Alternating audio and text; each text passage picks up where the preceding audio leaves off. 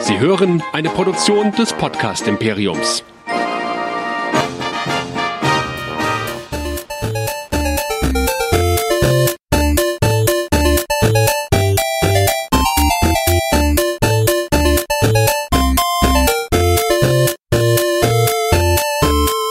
Herzlich willkommen zu einer neuen Ausgabe von Nerdizismus, dem Podcast für Nerds und Cosplayer.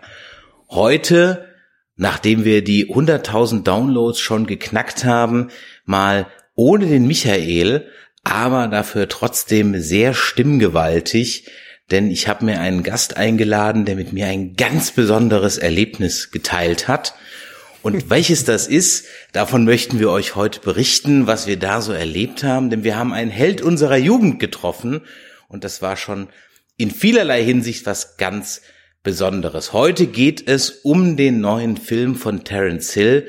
Mein Name ist Somebody oder My Name is Somebody. Zwei Fäuste gehen zurück.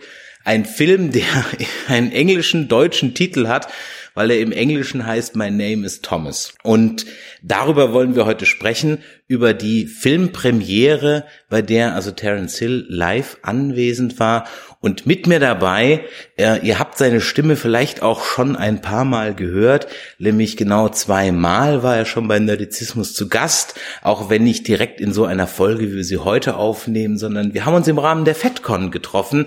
Einmal waren sie glorreicher zweiter Sieger bei unserem Nerdquiz und dann am Sonntag drauf auch beim Castblast zugegen. Hier ist der Sebastian vom Trek am Dienstag und von Podcast Rückspultaste. Hallo Sebastian. Hallo Chris, vielen Dank für die Einladung. Gerne doch. Ich habe im Vorgespräch gesagt, ich habe es vergessen, auf dem Panel zu fragen. Wir fragen ja immer unsere Gäste nach ihrem Nerdfaktor. Sag mal Sebastian, was ist eigentlich dein Nerdfaktor? Also du hast gesagt, auf einer Skala von eins bis zehn. Ja? Richtig, genau. Um, okay, also ich würde mir dann selbst wahrscheinlich eine sieben geben, weil ich ähm, schon sehr, sehr viel mag. Star Trek, sonst würde ich keinen Podcast darüber machen. Und auch andere Science-Fiction-Serien, aber es gibt auch ähm, einige Bereiche, in denen ich gar nicht so besonders gut bin. Also was Technik angeht und was Games angeht, bin ich eher so ein Gelegenheitsnerd. Ja, ich habe so meine Inselbegabungen und ich glaube, mit so einer sieben würde ich mich ganz wohlfühlen. Oder wie würdest du das einschätzen, wenn ich jetzt, wo ich mich so beschreibe? also wenn ich mir eure Track am Dienstag Folgen immer anhöre, dann geht er ja schon sehr in die Tiefe. Und ich muss auch sehr sagen, ich höre wirklich einige auch Star Trek Podcasts, aber ihr habt eine ganz, ganz tolle Art. Deswegen möchte ich hier auch mal wirklich eine Hörempfehlung aussprechen. Wer also ein Erlebnis haben möchte über noch die nächsten keine Ahnung, wie lange wird das Projekt dauern, jede Folge Star Trek jede Woche zu gucken? Hast es, du ja. hast es bestimmt ja ausgerechnet, ne? Wie lange seid ihr noch beschäftigt? Ja, bis mindestens 2032 kann man uns noch lauschen. Aber jetzt ist ja schon wieder eine neue Picard-Serie am Horizont und was nicht alle. Also ich würde eher 34, 35 jetzt mal schätzen. Also, also ihr habt noch viel, viel Zeit mit Ich wollte gerade sagen, wer in den nächsten Jahren noch nichts vorhat, ja, ja. Äh, sollte auf jeden Fall mal ein Abo bei den Kollegen von Trek am Dienstag dalassen. Und dann hast du ja noch einen anderen Podcast, nämlich die Rückspultaste. Und das ist ja was, was auch thematisch heute ja ganz gut passt, denn wenn wir von Bud Spencer und Terence Hill, heute ganz besonders von Terence Hill reden, dann ist das ja schon was, was auf so einen Retro-Gedanken einzahlt, ne? Ja, auf jeden Fall. Das passt eher zu meinem äh, autobiografischen Strich-Retro-Podcast, die Rückspultaste. Ja, da machen wir bestimmt auch noch mal irgendwas zu. Aber ähm, so lang konnten und wollten wir jetzt einfach mal nicht warten, weil ich finde dieses Erlebnis, da muss man drüber sprechen, solange es noch weiß nicht, warm ist oder oder frisch ist und es ist ja auch schon über eine ja. Woche her, aber wir konnten, ich habe es einfach, ich bin, ihr hört auch vielleicht etwas den Hall heute hier, wir sprechen oder ich spreche hier wirklich aus dem niegelnagelneuen äh, Nerdizistenstudio und das ist noch nicht ganz eingerichtet, deswegen fehlen hier noch jede Menge Möbel und Bilder und alles. Aber das Wichtigste ist heute geliefert worden, die neue Glotze. Na, Hauptsache. ja, eben, ja. Also von daher, das Wichtigste ist da. Für alle, die uns zum ersten Mal hören, Nerdizismus findet ihr auf allen sozialen Netzwerken einfach nach Nerdizismus suchen. Facebook, Twitter, Instagram. Ja, auch bei Vero sind wir, auch wenn der letzte Eintrag, glaube ich, schon drei Jahre her ist. Ne? So lange gibt's das noch gar nicht. Ihr könnt uns kommentieren auf nerdizismus.de nerdizismus.de und auch eine E-Mail schreiben an info@nerdizismus.de. Da freuen wir uns immer über Feedback und natürlich auch so über die heutige Folge. Also wir steigen jetzt mal ein. Es geht um den neuen Film von Terence Hill. My Name is Somebody. Auf Englisch My Name is Thomas. Und lieber Sebastian, deine Meinung ganz schnell mal kurz zum Film. Wie hast du ihn denn empfunden und gefunden? Ja, der Terence. Der Terence, ein Mann, ein Mann, der so nah an meinem Herzen ist, ein Held meiner Kindheit, hat hier einen Film versucht. Und ich glaube, versucht ist auch einfach hier das Stichwort. Er hat hier etwas versucht und es ist ihm nicht so recht geglückt und ich verstehe auch nicht so richtig, was er versucht hat mit mir. Und wie hat's dir gefallen? Ich habe den Trailer gesehen ja. und dachte mir, oh mein Gott. Ich habe auch diese Einladung, also naja, das heißt Einladung. Ich habe mir das Ticket gekauft auf Basis von deinem Tweet. Ach, ja, Wahnsinn. Wirklich, ich habe das nämlich überhaupt nicht auf dem Schirm gehabt. Und du hast getwittert, noch eine der letzten Karten für die Premiere mit Terence Hill live vor Ort für die Lichtburg. So, jetzt kenne ich die Lichtburg und Terence Hill habe ich auch schon mal gehört. Bud Spencer habe ich schon mal vor x Jahren mal live gesehen da habe ich nicht lange überlegt und hatte dann die Karten gekauft, habe einfach mal fünf Stück gekauft, weil ich wusste, ich kriege die sowieso im Freundeskreis weg und habe dann irgendwann nach ein paar Wochen mal den Trailer angeguckt dazu. Und als ich diesen Trailer gesehen habe, habe ich mir gedacht, oh, das wird interessant und aus irgendeinem Grund hatte ich sofort die Eingebung und mit jeder Menge schlechter CGI-Tiere. Das oh, wird ja. so ein Film mit jeder Menge schlechten CGI-Tieren. Frag mich nicht warum. Vielleicht kommt im Trailer auch irgendwo eins vor, ich weiß es nicht mehr. Aber das war so mein erster Impuls. Und als mein zweiter Impuls, nachdem ich den Film gesehen habe, war dann, dieser Film hat mich betroffen gemacht. Auf mehreren Ebenen. Aber da werden wir heute ein bisschen drüber sprechen. Jetzt sprechen wir, glaube ich, aber erstmal über das, das Tolle an diesem Abend. Denn wir haben Terence Hill live gesehen. Jetzt habe ich ja Bud Spencer schon mal gesehen, du noch nicht, ne? Bud Spencer, also was heißt noch nicht, du kannst es ja leider nicht mehr, aber äh, du hast, dürfte sich nicht mehr ergeben, ja. ja. Also gut, wenn du das zeitliche gesegnet hast und auf Wolke 7 bist, dann ist er vielleicht nebendran und kocht dir einen Teller Spaghetti oder so. Aber ja, ja. also ich habe ähm, Bud Spencer vor Jahren, als er seine Autobiografie veröffentlicht hat, gesehen, im UCI in Düsseldorf. Da war ich auch mit mehr oder weniger der gleichen Besetzung da, wie jetzt auch in dem Film. Und da war aber mit Autogrammstunde. Also er hatte ja keinen Film, den er vorstellen konnte, sondern einfach nur das, das Buch.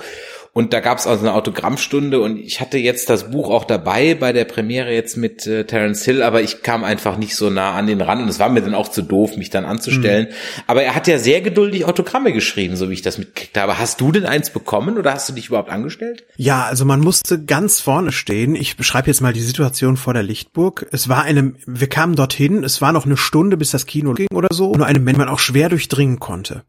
Und die standen alle um so einen tja, umzäunten Bereich, so einen Red Carpet Bereich drumherum.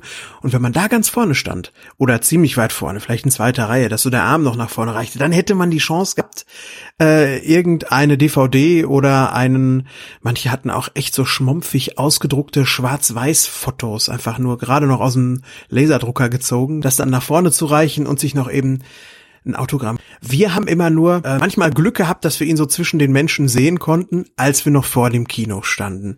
Aber ja, nee, zu einem Autogramm war nicht die äh, Gelegenheit. Wart ihr näher dran? Nee, ehrlich gesagt auch nicht. Und ich muss auch sagen, ich war gar nicht darauf vorbereitet, dass das vor dem Kino so voll war. Da habe ich gar nicht mit gerechnet. Wir hatten einen mhm. Kumpel, der dabei war, ein Bild getwittert, so eine Stunde vorher. Ich bin dann jetzt da, hier ist eine ganze Menge los. Der wusste gar nicht, dass der kommt. Irgendwie ging das unter, als ich gefragt habe, gehst mit den neuen Terence Hill, der kommt auch. Das ging wohl irgendwie unter, der wusste gar nicht, dass der kommt und hat sich gewundert, was ist denn hier los? Ja, der kommt. Wie der kommt? Ja, der kommt. Ach so, ja, wusste ich gar nicht. Aber der im Zuge des, wir müssen uns auch irgendwo treffen, hat er sich dann jetzt nicht nach vorne gedrängelt oder so. Es wäre also möglich gewesen. Es war dann ein bisschen chaotisch organisiert, muss man auch sagen.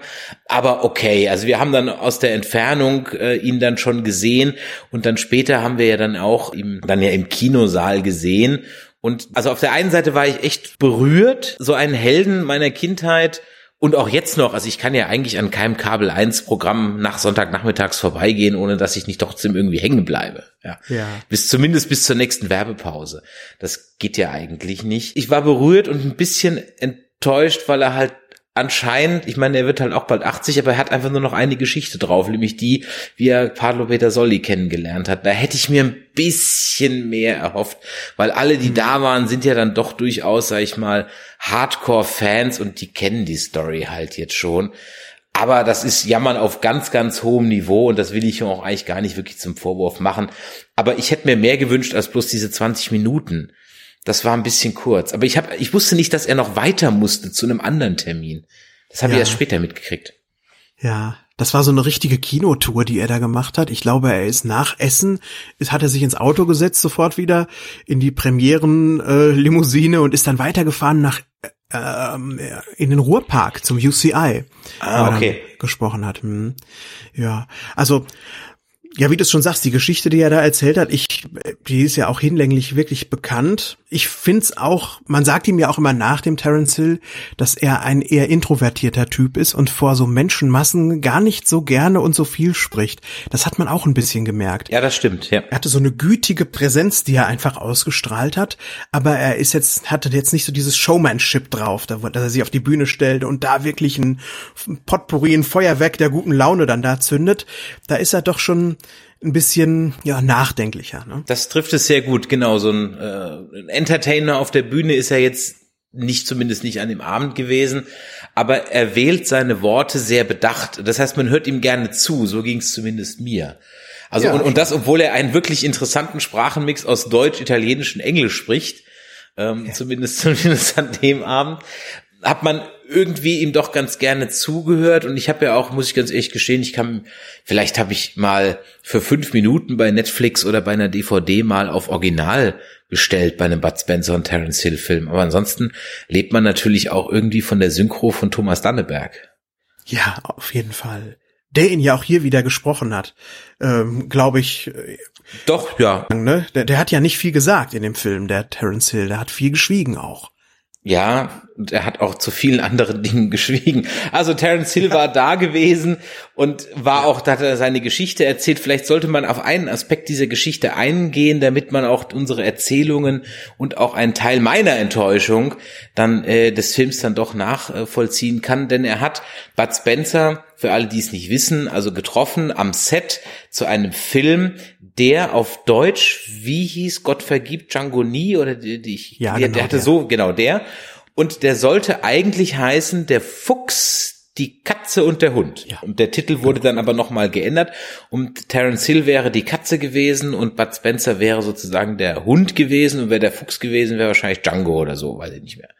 Sowas ja. in der. Und das haltet ihr jetzt mal so ein bisschen im Hinterkopf, wenn wir jetzt mal einsteigen in die Filmbesprechung ich überlege die ganze Zeit, Sebastian, wir möchten was machen.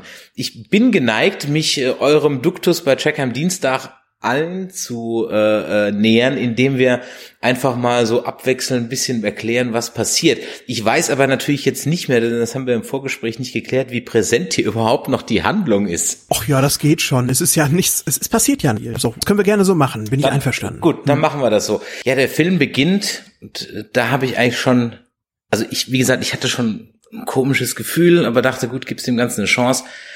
Aber der Film beginnt mit einem Intro-Logo der KSM Cinema GmbH. Präsentiert. Hui. Ja, ja. Ui, ui, da ich ja schon gedacht, oh, Production Value, ich höre dir trapsen. Aber ehrlich. Aber ehrlich, na gut, und dann geht's eben los mit ähm, einem noch namenlosen Lone Man, also Terence Hill gespielt, der ja ein altes Bauernhaus verlässt, Tür zufällt, Schnitt, wir sind in einem Mönchskloster, wir sehen fünf Jesuitenpater um einen großen Tut Truthahn sitzen und man erwartet die erste Fressszene und denkt sich, wow, 30 Sekunden im Film schon Fanservice, sensationell. Aber das passiert nicht. Stattdessen kommt Terence Hill rein, sagt, dass er jetzt geht und alle gucken ihn an, sagen, ja, dann geh, aber du brauchst noch einen Namen. Dann nennen wir dich Thomas, nenn dich Thomas und dann geht er. Der Truthahn wird nicht gegessen und äh, die erste Möhre, wie du im Vorgespräch gesagt hast, wurde auch nicht gegessen, sondern nur vorgehalten. Ja, das stimmt. Das ist wirklich, äh, man bekommt diese, man bekommt ja das alles so angeteased, ne? Jetzt gibt's eine zünftige Fressszene. Bei Mönchens, da geht's auch irgendwie rustikaler zu. Vielleicht benehmen die sich auch ein bisschen wie Bud Spencer und Terence Hill es früher getan haben, aber weit gefehlt, finde ich. Und mh, mm, das ist ja auch sehr, sehr symptomatisch für all das, was jetzt noch kommen wird. Denn wenn ich über den Film ein äh, Adjektiv schreiben würde, dann ist das vielleicht langweilig, aber auf jeden Fall ist das kontemplativ. Denn das wollte er, glaube ich, so richtig machen. Er wollte so dieses Selbstfinderische, die eigene Mitte finden. Das wollte Terence Hill ja hier verfilmen. Und genauso geht's auch da schon los eigentlich. Kriegt er so ein Büchlein, ähm, so ein Andachtsbüchlein, was er sich dann unbedingt mal durchlesen will und macht sich auf den Weg. Und er fährt dann mit seiner Harley und so einem richtigen Rocker-Outfit dann los. Wir sehen noch vorher, ich sag mal, naja, es gibt ja so zwei MacGuffins des Films. Das eine ist dieses Büchlein, das du gerade erwähnt hast. Und hm. das andere ist, warum auch immer, eine Bratpfanne. Ja. Und die steckt er also in die Satteltasche seiner Harley. Und dann folgt erstmal ähm, Terence Hill auf der Harley, eine von vielen weiteren Einstellungen, die wir den Rest des Films noch sehen werden. Ja. Terence Hill fährt eine Harley im Sonnenuntergang, im Sonnenaufgang, im Regen, durch die Wüste, durch Meer, durch Meeresstraßen vorbei und so weiter. Also das ist ein wiederkehrendes Motiv. Und wir sehen auch schon das erste von vielen CGI-Tieren, die werden uns auch den Film über begleiten. Und da war ich mir noch nicht sicher, kommt dieser Raubvogel jetzt aus dem Rechner oder nicht. Aber im Nachhinein wird er wahrscheinlich auch aus dem Rechner gekommen sein, weil wir haben ja später noch ganz, ganz viele von diesen, ich sag mal, der war wahrscheinlich irgendwie die Bibliothek günstig zu haben und da mussten die Filme, die Tiere halt in den Film rein. Ja. Aber okay, also er fährt los und er kommt dann äh, an eine Tankstelle, denn er muss tanken. So. Und diese Tankstelle, die sieht auch irgendwie gar nicht so aus, wie Tankstellen normalerweise aussehen, sondern die kommt irgendwie auch direkt aus einem Terence Hilbert Spencer Film aus den 80ern. Ja. Und das wird auch so gut passen, wenn sie dann nicht mit Euro hantieren würden, oder?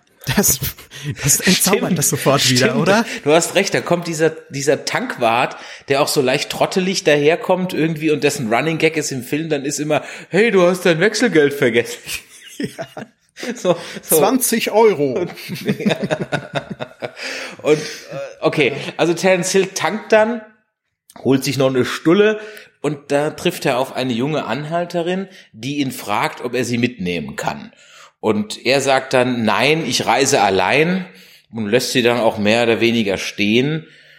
Und ja, dann kommt auch wieder schon der nächste Kopfkratzmoment in diese Anhalterin, die sehen wir dann im Hintergrund, während Terence Hill gerade getankt hat und weiterfahren will, wie sie wegläuft. Denn sie hat zwei Männer bestohlen, die ihr hinterherlaufen mhm. und sie zurückbringen.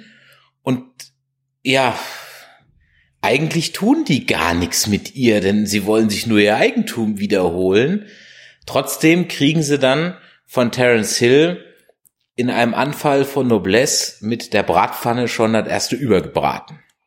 Ja. Und da habe ich mir nur so gedacht, so, okay, warum? Also ich meine, ich weiß, dass die zwei wahrscheinlich böse Buben darstellen sollten, aber es wurde mir halt mit keinem Silbe gezeigt, noch mit einer Szene gezeigt. Was ich eigentlich gesehen habe, war, das Mädel klaut den Kohle. Und die wollen ja. sie einfach wieder haben.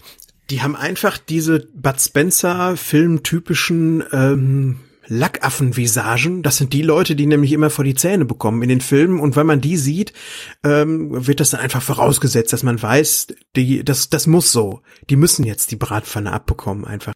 Das sind Schweinebacken. Also gut, zack dann liegen sie da. Man springt also auf, auf die Harley und ab geht die wilde Fahrt Richtung Süden. Genauer haben wir es noch nicht an der Stelle. Und dann fahren sie auf eine Fähre und wir erfahren jetzt, wo es hingeht, nämlich nach Spanien. Ole, ole. Ja. Und äh, man muss auch sagen, diese Dame, diese junge äh, Schauspielerin, ich, ich muss jetzt gerade noch mal spicken, wie sie denn heißt. So, da ist sie nämlich. Ver Veronika Bitto, die schließt sich ihm dann an. Er hat sie ja so ein bisschen gerettet, in Anführungszeichen und äh, man begibt sich auf die Fähre und beginnt die Überfahrt nach Spanien, wo sie, glaube ich, Familie besuchen will, ein Tantchen oder so und tatsächlich entsteht dann so eine sehr, sehr aus vielen, vielen Filmen bekannte Dynamik. Dieses junge Mädel, das ähm, ist so ein bisschen äh, sein Girl Friday und das will ihm nicht von der Seite weichen, die nervt ihn, er, er, er versteckt sich auch hinter einer Zeitung im Speisesaal und so, aber irgendwie wird er sie nicht los. Sie ist ja auch wie so ein Kaugummi, das er unterm Schuh kleben hat. Diese junge Dame, die bleibt jetzt bei ihm. Das ist ziemlich schnell, ziemlich klar, dass die Lucia, so heißt sie jetzt, äh, so jetzt sein Sidekick auf dieser Reise sein wird. Dann passiert was, das ist eine man, man kann es nicht in Worte fassen. Also, sie essen, also sind beim Essen und sie tauschen ja. schon, wie ich finde, irgendwie so, naja, man merkt schon, sie möchte ihre Tante besuchen, aber man hat so das erste Gefühl, so ganz stimmt die Nummer irgendwie nicht. Mhm. Und nach dem Essen gehen sie also raus auf die Reling dieser, oder an die Reling dieser Fähre und dann erzählt sie ihm eine Geschichte, die ich gerade nicht mehr genau wiedergeben kann, aber vielleicht kannst du mir aushelfen. Aber was mir hängen geblieben ist, wie diese Geschichte, ach so genau, sie erzählt die Geschichte von den Ameisen. Ja. Die Geschichte von den Ameisen. Die Geschichte von den Ameisen geht so, dass sie also bei ihrer Oma war oder bei dem Tantchen, ich weiß halt nicht mehr genau, ist auch unerheblich und sie füttert halt Ameisen in dem Haus heran, indem sie überall große Zuckerstrecken auslegt. Und dann kommt die Oma und sieht das, dass überall Ameisen sind und tritt die dann tot. Ja. Und daraufhin ist sie so geschockt, äh, dass die Oma also diese Ameisen einfach tot trampelt, dass sie also als Kind dann schreiend weg und heulend weggelaufen ist. Und Terence Hill sagt zu ihr dann, da hast du wohl den Weltschmerz gefühlt. Und nicht nur dieser selten dämliche Satz, hat mich an dieser Szene so völlig irritiert. Nein, was mich auch komplett irritiert hat, war die Art und Weise, wie diese Szene geschnitten war. Hm. Die Überblendung meinst du, ne? Hm. Also A hat die Szene nicht, die Geschichte nicht länger gedauert, als ich sie gerade erzählt habe. Zwischendrin waren aber dreimal Überblendungen immer auf die Lucia. Und zwar Überblendungen in dieser Art, wie man es eigentlich schneidet, wenn das Gegenüber sich extrem langweilt. So bla bla bla bla bla und dann das und meine Tante und damals im Ferienlager und bla. So ist das geschnitten. Und sie spricht ja auch in einem durch und die Schnitte sind trotzdem da. Sie redet sich so selbst überlappend ins Wort und das ist einfach ein ganz, man hat das Gefühl, die steht da jetzt drei Stunden und erzählt was und wir bekommen das so gerafft. Und unglaublich seltsamer, unpassender Effekt. Ich weiß nicht, ob das kunstvoll sein sollte, ob der Terence das jetzt irgendwo, äh, tja, es gibt ja solche Sachen auch schon mal bei Scorsese, solche Überblendungen, die dem Ganzen dann so einen ähm, so eine Überhöhung, so eine dokumentarische Überhöhung auch überstülpen. Aber das passiert einfach hier nur. Das wird, das passiert auch nicht ein zweites Mal. Das ist kein Trick, den der Film wiederbringt. Das ist hier einfach nur mal völlig willkürlich. Ja, und ich hatte einfach das Gefühl, okay, das ist jetzt so dieser, also man hätte jetzt eigentlich Terence Hill noch als Gegenschuss gähnend sehen müssen. Ja. dann, dann hätte es irgendwie gepasst. Ja. So, bin ich schon mal fertig mit der Ameisengeschichte.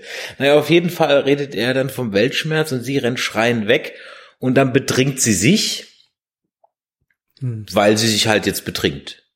Und fällt dann zu ihm, ja, in, in die Koje. Also sie klopft dann und er macht auf und sie fällt einfach dann besoffen in sein Bett. Ist nicht so sexuell, wie es sich jetzt anhört.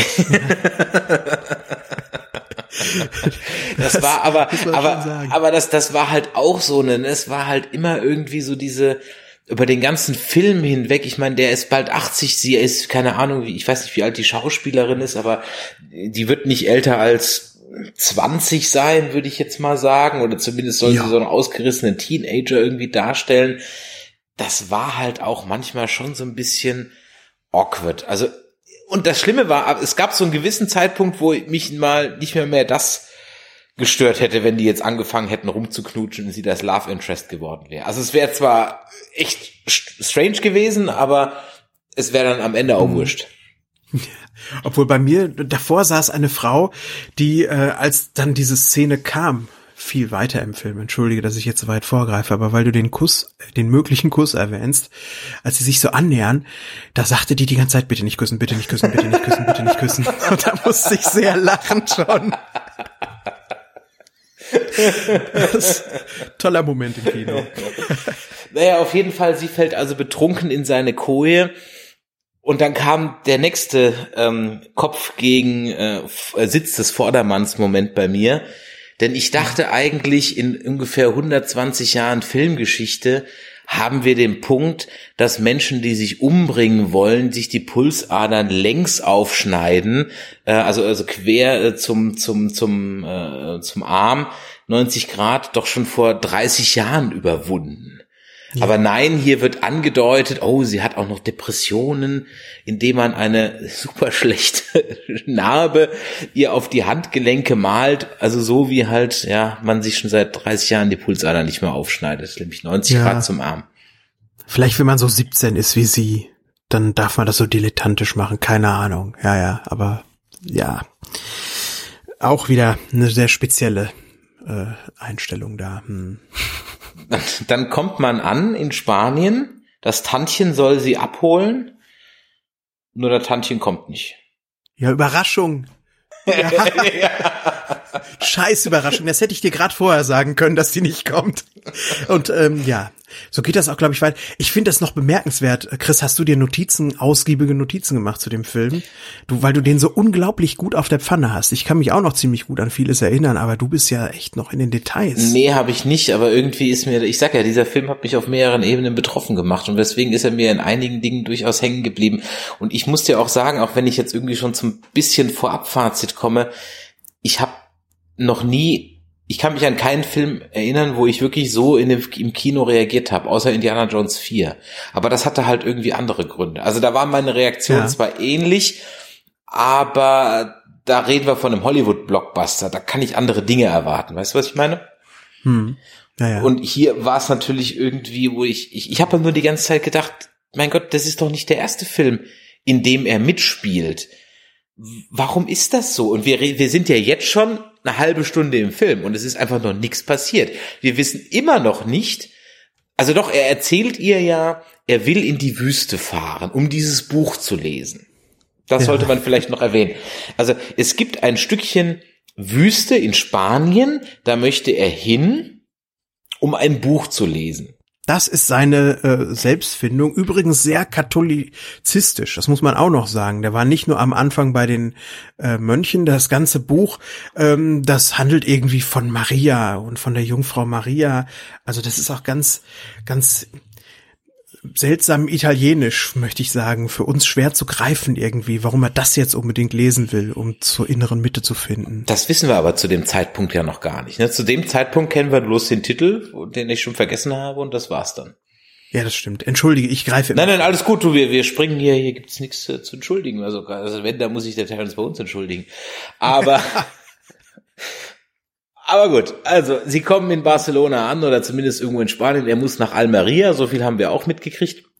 Denn da ist dieses Fleckchen Wüste. Na gut, und wie es natürlich so ist, er nimmt sie dann mit und sie fahren los. Und jetzt kriege ich nicht mehr, jetzt habe ich nur noch Szenen im Kopf, die ich nicht mehr hundertprozentig in der Reihenfolge zusammenbringe. Aber das ist auch völlig wurscht, weil man kann sie beliebig aneinander hängen und der Film mhm. würde trotzdem nicht mehr oder weniger Sinn machen. Also sie fahren dann, also sie als Sozius auf der auf der Harley, sie fahren dann los und dann machen sie irgendwann Pause und Terence Hill schläft. Und dann kommt das einzige Mal ein Nicht-CGI-Tier, eine Katze. Oh, ja. und, und da habe ich mir schon so gedacht, so, aha, Terence Hill liegt also in der Sonne, die Mütze tief ins Gesicht gezogen, so wie der müde Joe. Und dann kommt also die Katze und ich so, oh, ich verstehe, alles klar. Haha, wir erinnern uns an die Geschichte, die er erzählt hat. Die Katze kommt. Ja, und dann kommt auch das Mädel wieder, die dann Biker im Schlepptau hat. Hast du verstanden, warum? Das ist ja so ein Lebens äh, verrücktes junges Mädchen, weiß ich auch nicht, die ganz sprunghaft ist, die auch schon äh, ähm, grenzwertig nervtötend sprunghaft ist und das ist einfach wieder so eine Aktion von ihr. Ne? Die fährt ja los mit der mit der Harley von Thomas und dann schließen sich ihr natürlich so ein paar geifernde Biker an, die dann auch noch sagen, das schöne Motorradmädchen oder wie sie sie irgendwie genannt haben. Und das führt dann aber auch zu nichts. Es kommt dann auch zu keiner Konfrontation. Terrence muss die nicht verhauen oder so. Die fahren dann einfach wieder weg. Und auch ja, das genau. verläuft wieder so im Sande, ja. genau. Sie klaut ihm das, die, die, die, die Schüssel und fährt dann, dann schließen sich ihr diese Biker an, diese Biker-Gang, die bauen sich vor ihm auf und dann denkst du, okay, mein Gott, er hat den zwei Typen mit der mit der Bratpfanne einfach so ich meine, er hat ja bei den zwei Typen auch nicht mehr gefragt, was los ist, ne? Er hat den einfach eine gezimmert, ne? Denkst du, okay, ja und dann stehen die da und dann kommt ein Schnitt und dann geht's weiter. Ja. ja. Äh, Antiklimaktisch. Ja, dann wie geht's denn dann weiter? Das, wie gesagt, ich habe jetzt noch einzelne Szenen im Kopf. Ich erinnere mich noch dunkel an einen Brand. Wie war das mit dem Brand? Warum, ja, warum brennt die Bude nochmal? Sie sind dann auch irgendwo in der Wüstennähe in einem Hotel und das Mädel, weil sie ja so unvernünftig und emotional instabil ist, spielt natürlich mit äh, Streichhölzern oder das Mädchen mit den Zündhölzern. War auch mal so ein, so ein Märchen, ne? Ja, genau. Die, die füchelt dann da rum und dann brennt das Hotel und er muss sie da rausretten.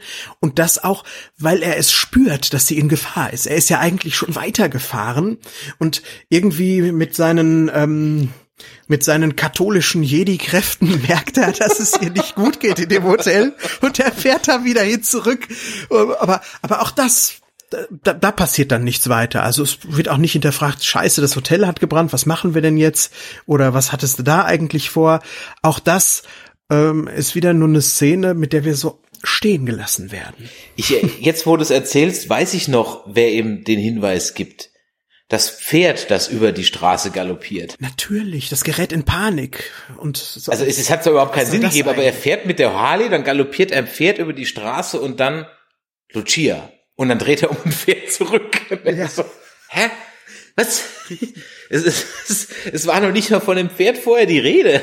Also, und, und dann, dann, dann probiert er auch, also er tritt dann auch sofort die Tür ein, also er probiert nicht mal die Klinke zu drücken, sondern er tritt sofort die Tür ein.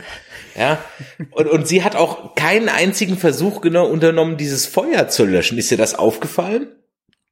Ja, die ist ein bisschen nutzlos, das stimmt. Die kriegt, sitzt da oder liegt da und kriegt fleißig eine Rauchvergiftung, aber macht nicht viel, ja, ja. Genau. Also weder versucht sie das Feuer zu löschen, noch versucht sie aus dem Raum rauszukommen.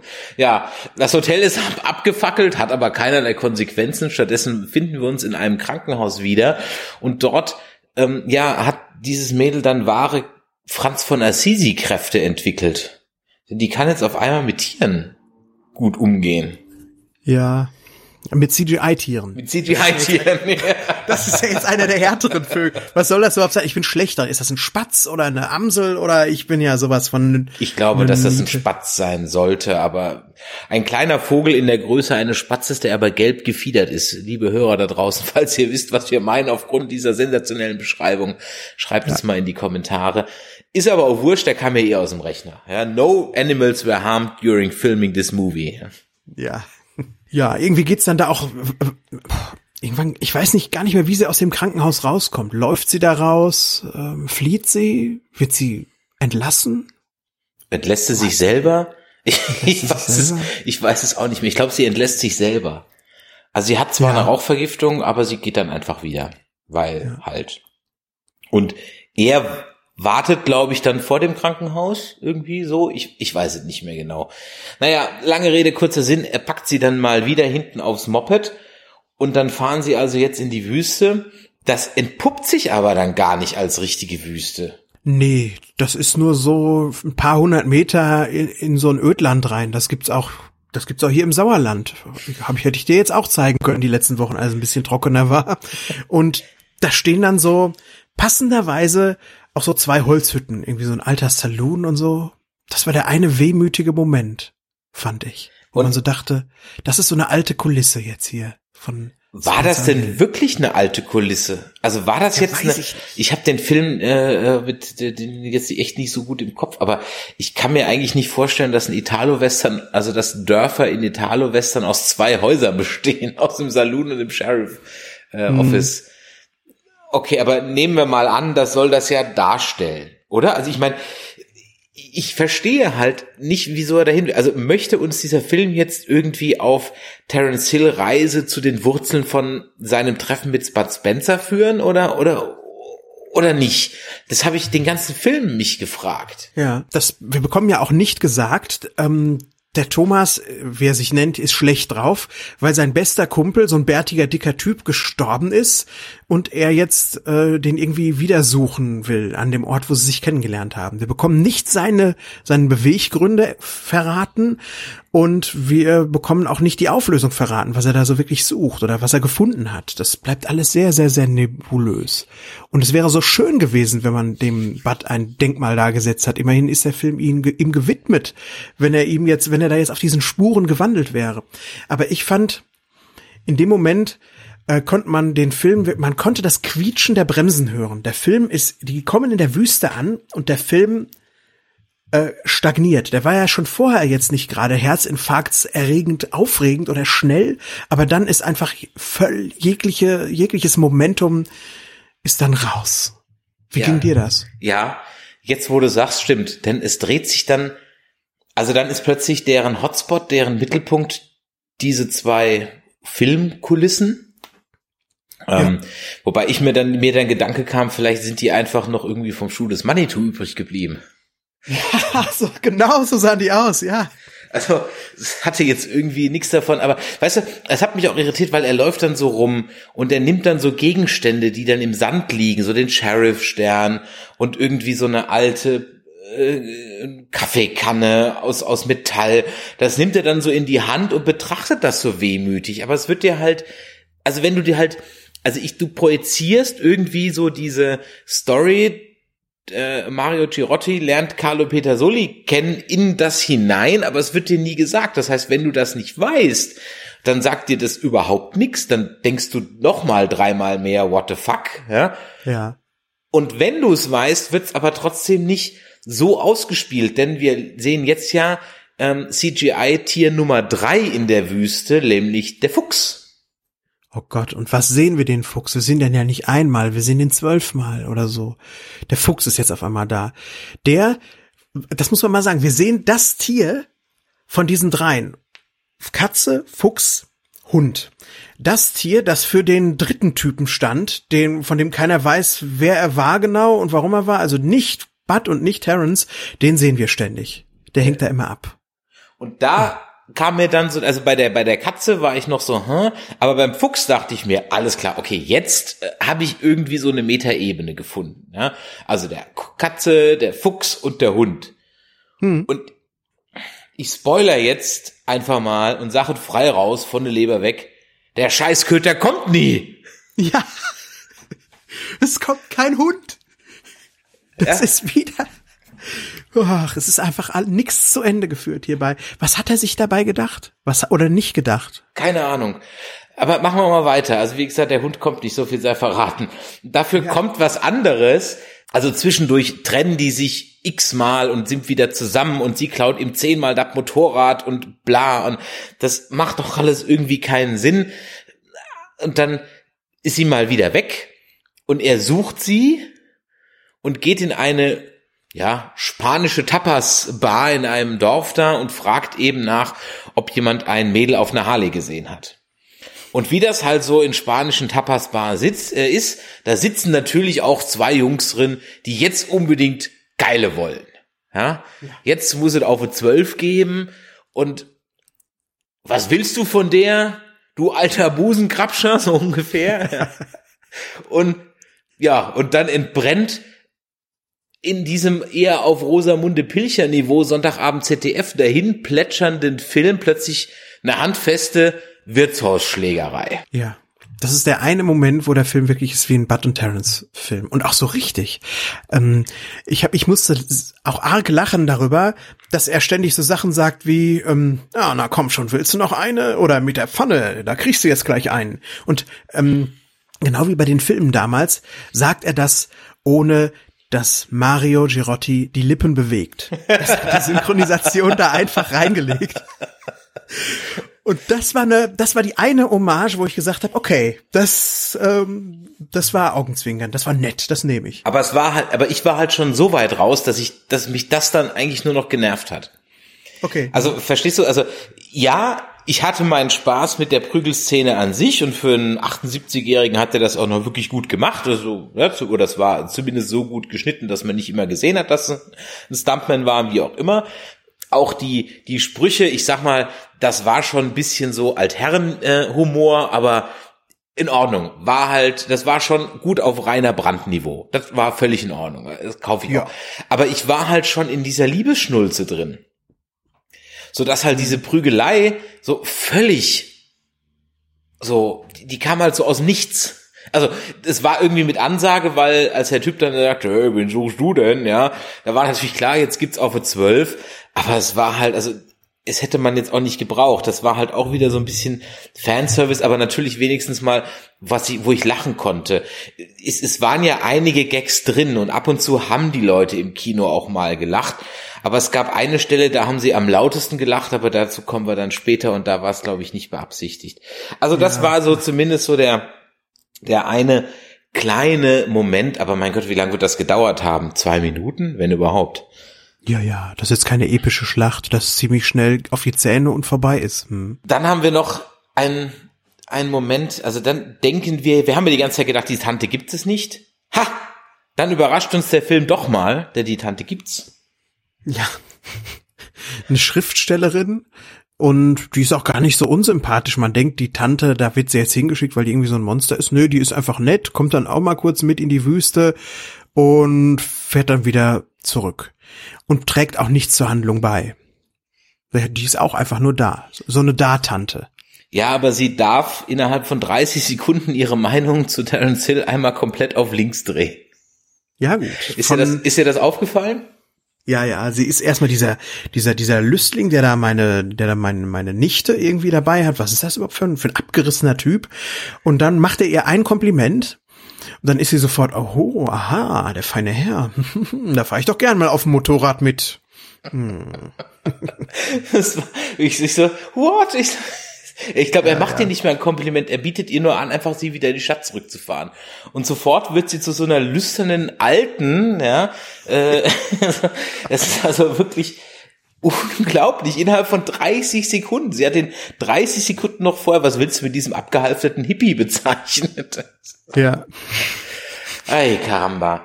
Aber wir haben, ach so, eine Sache haben wir vorher noch vergessen. Äh, als sie nämlich im Krankenhaus ist, da erfährt der Thomas durch Zufall, dass es der äh, Lucia nämlich gar nicht so gut geht. Die ist herzkrank und ähm, weiß ich nicht, ist irgendwie angeboren oder so. Und ja, sie hat schon immer mit der Gesundheit gehabt. Es wird auch erwartet wahrscheinlich, dass sie ähm, immer in ihr Leben lang in ärztlicher Behandlung bleiben muss oder vielleicht auch nicht besonders alt wird. Da kommt das Foreshadowing schon ziemlich dicke. Und ähm, dann lernen wir auch, dann lernen wir auch endlich mal Maria kennen. Ne? Oh. ja, vielleicht, vielleicht magst du das erzählen. Also wir lernen sie kennen, als man endlich aus diesem Buch vorliest. Wobei ja. ich nicht weiß, ob ich es wirklich hätte hören wollen. Nee, sie muss ihm dann aus dem Buch vorlesen und das Buch handelt ausschließlich von der Jungfrau Maria und mit der identifiziert sie sich irgendwie oder von der fühlt sie sich verfolgt oder von der hat sie Halluzinationen, Wahnvorstellungen oder sie trifft auf einem Dorffest ein Mädchen, das zufälligerweise genauso aussieht. Also da kommt eine ziemliche Symbolik rüber, die sich mir ehrlich gesagt nicht so richtig erschlossen hat. Denn ähm, ja, Hast du das eher verstanden? Warum Maria? Drück dich doch nicht um die Antwort, sag doch auch mal selber was dazu. ja, also es hat also kein Maria ist definitiv minderjährig. Ja. Ja, das stimmt. Und erscheint nachts in der Wüste in alten Filmkulissen. Nein, und vorher wird sie noch und vorher wird sie noch von bösen Beduinen wird ihr die Kehle aufgeschnitten. Das ja. war komplett Was war das denn? Das habe ich auch in der Bibel nicht gelesen damals, ehrlich gesagt. Ja, die halt, Beduinen gingen mit Maria vor das Zelt und schnitten ihr die Kehle durch. Der Nein. Director's Cut. ich glaube, ja. also, das passiert, also, liebe, liebe Hörer, wenn ihr gerade denkt, was erzählen die für einen Stuss? Und das ist völlig unzusammenhängend. Genau so war das. Ja. Hm. Dann steht da auch noch ein Blümchen in der Wüste, das gar nicht da sein sollte. Die Blume steht da so ein bisschen wie die Barszene in dem Film existiert. steht da so für sich und sieht interessant aus.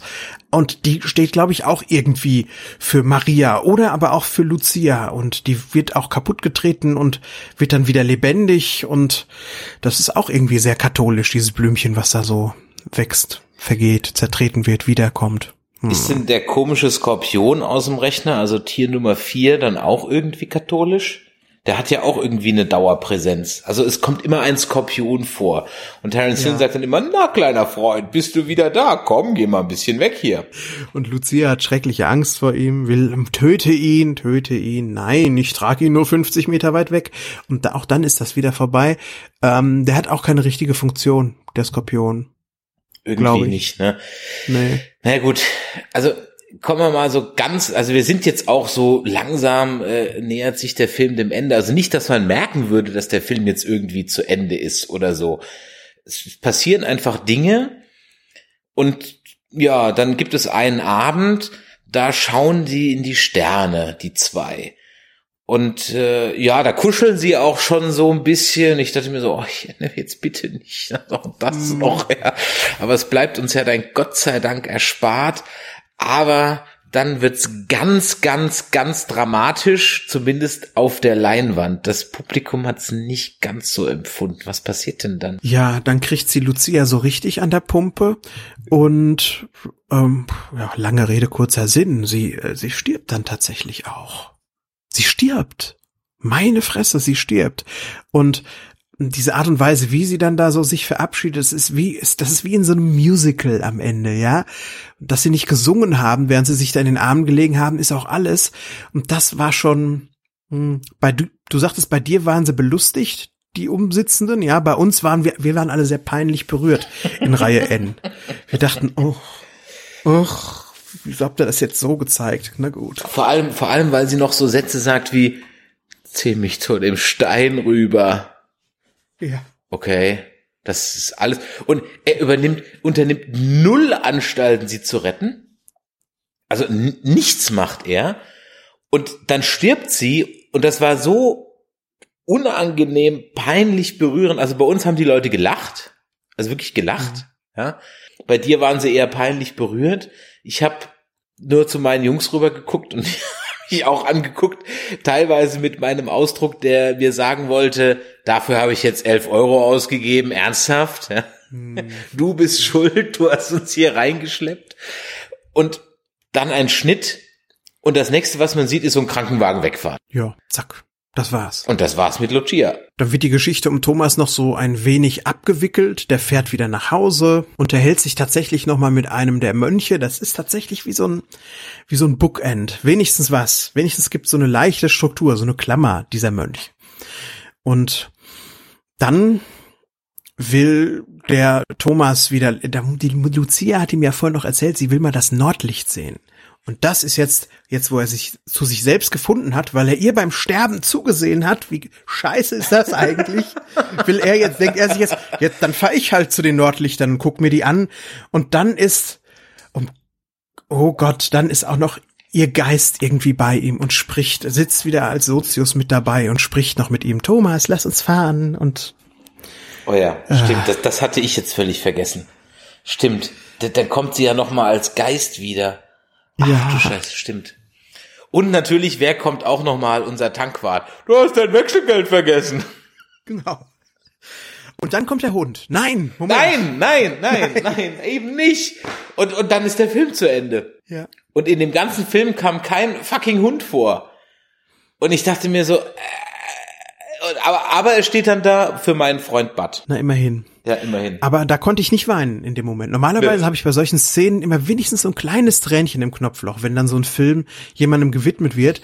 Aber der ist emotional in so seltsame Gegenden mit mir gefahren, dass ich einfach schon durch war. Ich hatte da jetzt keinen Bock drauf, irgendwie gerührt zu sein. Konnte ich nicht. Das hatte ich auch nicht mehr. Als wir dann später noch draußen standen im Foyer, beziehungsweise vor der Lichtburg, da fuhr dann ein Radfahrer vorbei und der klingelte die ganze Zeit. So ding, ding, ding, ding, ding, ding, ding, ding, ding und hört überhaupt nicht mehr auf mehr zu klingeln, ja. Und also dann hörte den schon von 100 Metern, der fuhr an uns vorbei und klingelte immer weiter, ding, ding, ding und fuhr dann weiter. Und ich meinte dann irgendwie so zum Kumpel, was, was ist denn mit dem da los? Und da sagte der, du hat den Film schon dreimal gesehen. ja, das ist gut möglich. Und, und die, die Stimmung, das, das Licht ging an, wir gingen raus, alle gehen nach Haus. Wir wollten ja eigentlich danach gleich einen Cast aufnehmen, aber es hat jetzt auch akkutechnisch ehrlich gesagt auch nicht mehr gepasst. Aber ich hätte auch in dem Moment einfach noch nicht, ja, noch nicht mein, mein Urteil sprechen können. Es wäre nicht besser gewesen. Hm. Aber ich musste das wirklich erstmal sacken lassen. Was ich aber trotzdem sagen muss, und ich frage mich wirklich, warum, ähm, ich bin jetzt nicht rausgegangen und habe gesagt, Terence Hill ruined my childhood. Überhaupt nicht. Nein. Also gar nicht, ja. Also man muss halt sagen, okay, irgendwie hätte ich von jemand, der schon 80 Filme in seinem Leben gedreht hat, erwartet, dass er mehr handwerkliches Geschick an den Tag legt. Aber okay, sei es drum. Dass dieser Film so Stranger auch ist, ändert nicht meine Einstellung zu Terence Hill und der Bud Spencer. Nee. Also ich wusste schon, ich, ich hätte schon vor 27 Jahren sagen können, dass der Film nichts wird. Denn 1991 habe ich bei uns in Lüdenscheid im Kapitolkino gese gesessen und die Regiearbeit Lucky Luke von ihm gesehen. Und das war genau so eine Grütze. Kennst du den? Da hat er auch Regie geführt. Ja, das wusste ich nicht. Geführt. Ich weiß, ich habe den Film gesehen und es ist auch Grütze, ja, definitiv. Ja. Aber ich, ich, ach so, ich mir ist entgangen, dass er da äh, Regie geführt hat. Okay. Hm. Da müsste ich mir eigentlich aus den Gründen nochmal angucken. nee, nee. Und mal schauen, ob es da irgendwelche Parallelen gibt, wie zum Beispiel diesen lustigen äh, äh, Schnitt, diese lustigen Schnitttechniken für äh, Absolutely No Reason. Ah, okay, ja gut, das, das war mir jetzt entgangen. Ja, aber stimmt, das war auch ein, ein Machwerk, wie ich auch allgemein sagen muss, auch die, die Troublemaker und so, das gucke ich mir ehrlich gesagt nicht gerne an. Hm. Ich, ich schwelge da, also ich sag mal, Terence Hill bei mir bei 85 dann auf. Also 1985, ja. das ist so. Dann war gut. Dann, dann war ja. gut. Ja. Tja. Ich kehre immer wieder zurück zu zwei wie Pech und Schwefel. Und diesen Film kann mir niemand nehmen. Auch so ein, auch so ein Kinoabend nicht. Ich war eigentlich nur dankbar, dass der Terence Hill nicht mehr da war. Denn die Reaktion im Kinosaal, die war schon echt ungut. Das war kein, waren keine good, good Vibrations, dass das Licht anging und alle waren beseelt von diesem Kinoerlebnis, was sie da gesehen hatten. Alle waren sehr betreten. Und ich hoffe, dass er nicht in Bochum den Film miterlebt hat, wie das Publikum den rezipiert hat. Das, das wünsche ich ihm einfach nicht. Ich mag ihn doch irgendwie.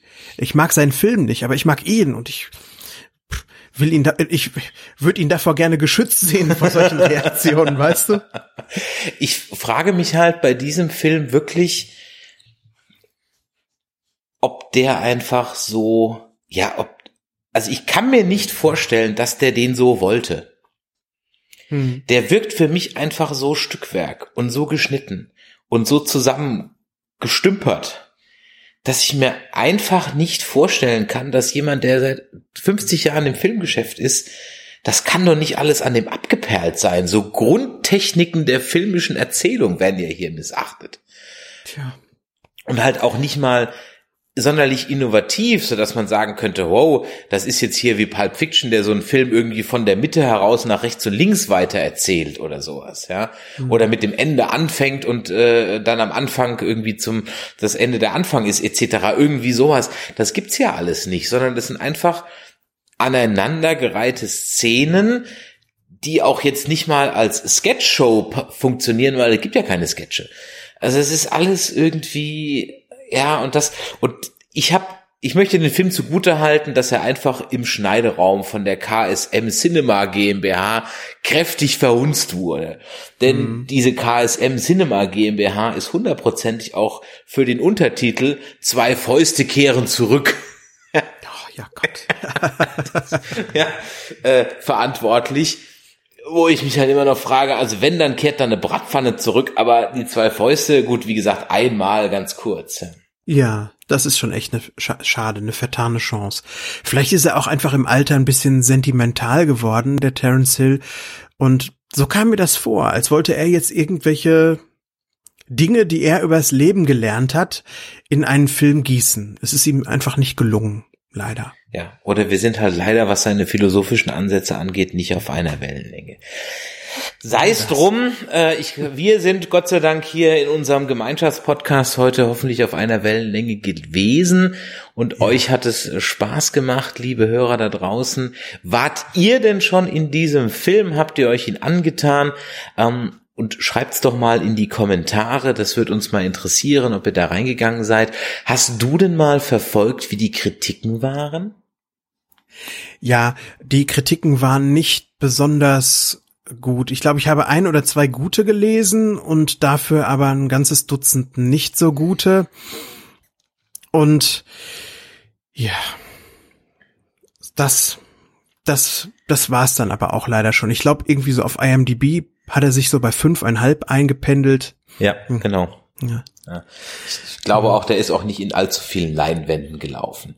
Nee. Bezeichnend fand ich aber auch, dass ich ähm, oder interessant fand ich auch, und ich glaube, ein Film, der ähnlich auf Niveau sein wird, ist der Film, äh, für den man uns noch wie Sauerbier Freikarten, ja, man kann es äh, nicht anders sagen, aufgenötigt hat, ja. Das habe ich also auch noch nie erlebt, dass ich, äh, wenn ich aus dem Kino äh, gehe, Freikarten für den neuen Film von Heiner Lauterbach und Veronika Ferres in die Hand gedrückt kriege. Also fast schon aufgezwungen. Da, Donnerstag 14 Uhr, unter deutschen Betten, losgehen. So. Okay. Warst du da? Ja, nein. okay, gut. Ich habe auch niemand gefunden, der die wollte. Ja. Ich hey, ich habe Freikarten fürs Kino. Hey, cool. Ist aber mit Heiner Lauterbach und Veronika Ferres. Also, ja, dann, ja. Äh, dann komisch, nicht. Komisch, dass ja. keiner mit wollte. Komisch, wirklich, komisch. Wirklich, okay, es lag jetzt auch ein bisschen an der Zeit, Donnerstag 14 Uhr. Aber ich weiß ja nicht, inwieweit ihr äh, mit eurem Podcast öfters mal in Pressevorführungen seid. Wir sind das ja ab und zu mal, wenn wir Filmbesprechungen machen. Und es ist immer ein schlechtes Zeichen, wenn in der Pressevorführungseinladung steht, bringt einfach mit, wen er wollt. Ja. Hauptsache ist, die Bude ist voll. Das ist nie ein gutes Zeichen. Ja, nee. Das war jetzt bei Mac so und das war bei Jurassic World 3000 so und mhm. äh, es ist äh, nie, und bei Deadpool 2, es ist nie ein gutes Zeichen. Es ist, ist mhm. selten ein gutes Zeichen. Aber gut, äh, wir haben heute euch hoffentlich nett unterhalten, eine Stunde lang. Lieber Sebastian, vielen Dank, äh, dass du bei uns heute zu Gast warst. Ich hoffe, wir hören uns noch öfters wieder, auch im aktiven Dialog, nicht nur passiv als Rezipient, wenn ich bei euch zuhöre und ihr auch hoffentlich bei uns zuhört. Und äh, dann sag mir einen lieben Gruß an deinen Mitpodcaster. Ja, ja. Der wird ja hoffentlich auch halbwegs gesund von der Gamescom wiedergekommen sein. Es ging, er hat bei der letzten Aufnahme ein bisschen gehustet. es kommt niemand gesund von der Gamescom wieder. Ich bin sehr froh, dass ich ja. das seit fünf Jahren nicht mehr machen muss. Aber man braucht mhm. nach der Gamescom einfach eine Woche Urlaub. Das ist, äh, ja, das ist einfach so. Und meistens auch neue Stimmbänder. Gut, in diesem Sinn, lieber Sebastian, vielen Dank, dass du da warst. Euch, liebe Hörer, noch viel Spaß beim Kinogang, auch vielleicht nicht unbedingt mit dem Film. Also sagen wir mal so, komm, Sonntagnachmittag kann man sich den mal gucken. Ach ja. Aber Ach ja. auch nur dann. Und macht mhm. euch eine Pulle Sekt auf oder ein Schnäpperchen, dann habt ihr auch Spaß bei der ganzen Sache. Und äh, wir mhm. haben euch ja jetzt ein bisschen vorgewarnt. In diesem Sinne, wenn euch das gefallen hat, lasst uns doch eine Bewertung da. Und äh, ganz toll wäre, wenn ihr uns einfach auch mal weiterempfehlt. Sagt's einfach einem Freund von euch so. Ein Wochenziel könnte jetzt sein, ihr empfehlt jede Woche einmal einem Freund Nerdizismus. Das wäre doch super. Ja, in diesem Fall lebt der Nerdizismus auch weiter. Wir freuen uns, wenn wir Reviews kriegen, wenn wir mehr Hörer kriegen. In diesem Sinne, machtet Jord, bis die Tage. Tschüss. Tschüssi und vielen Dank für die Einladung.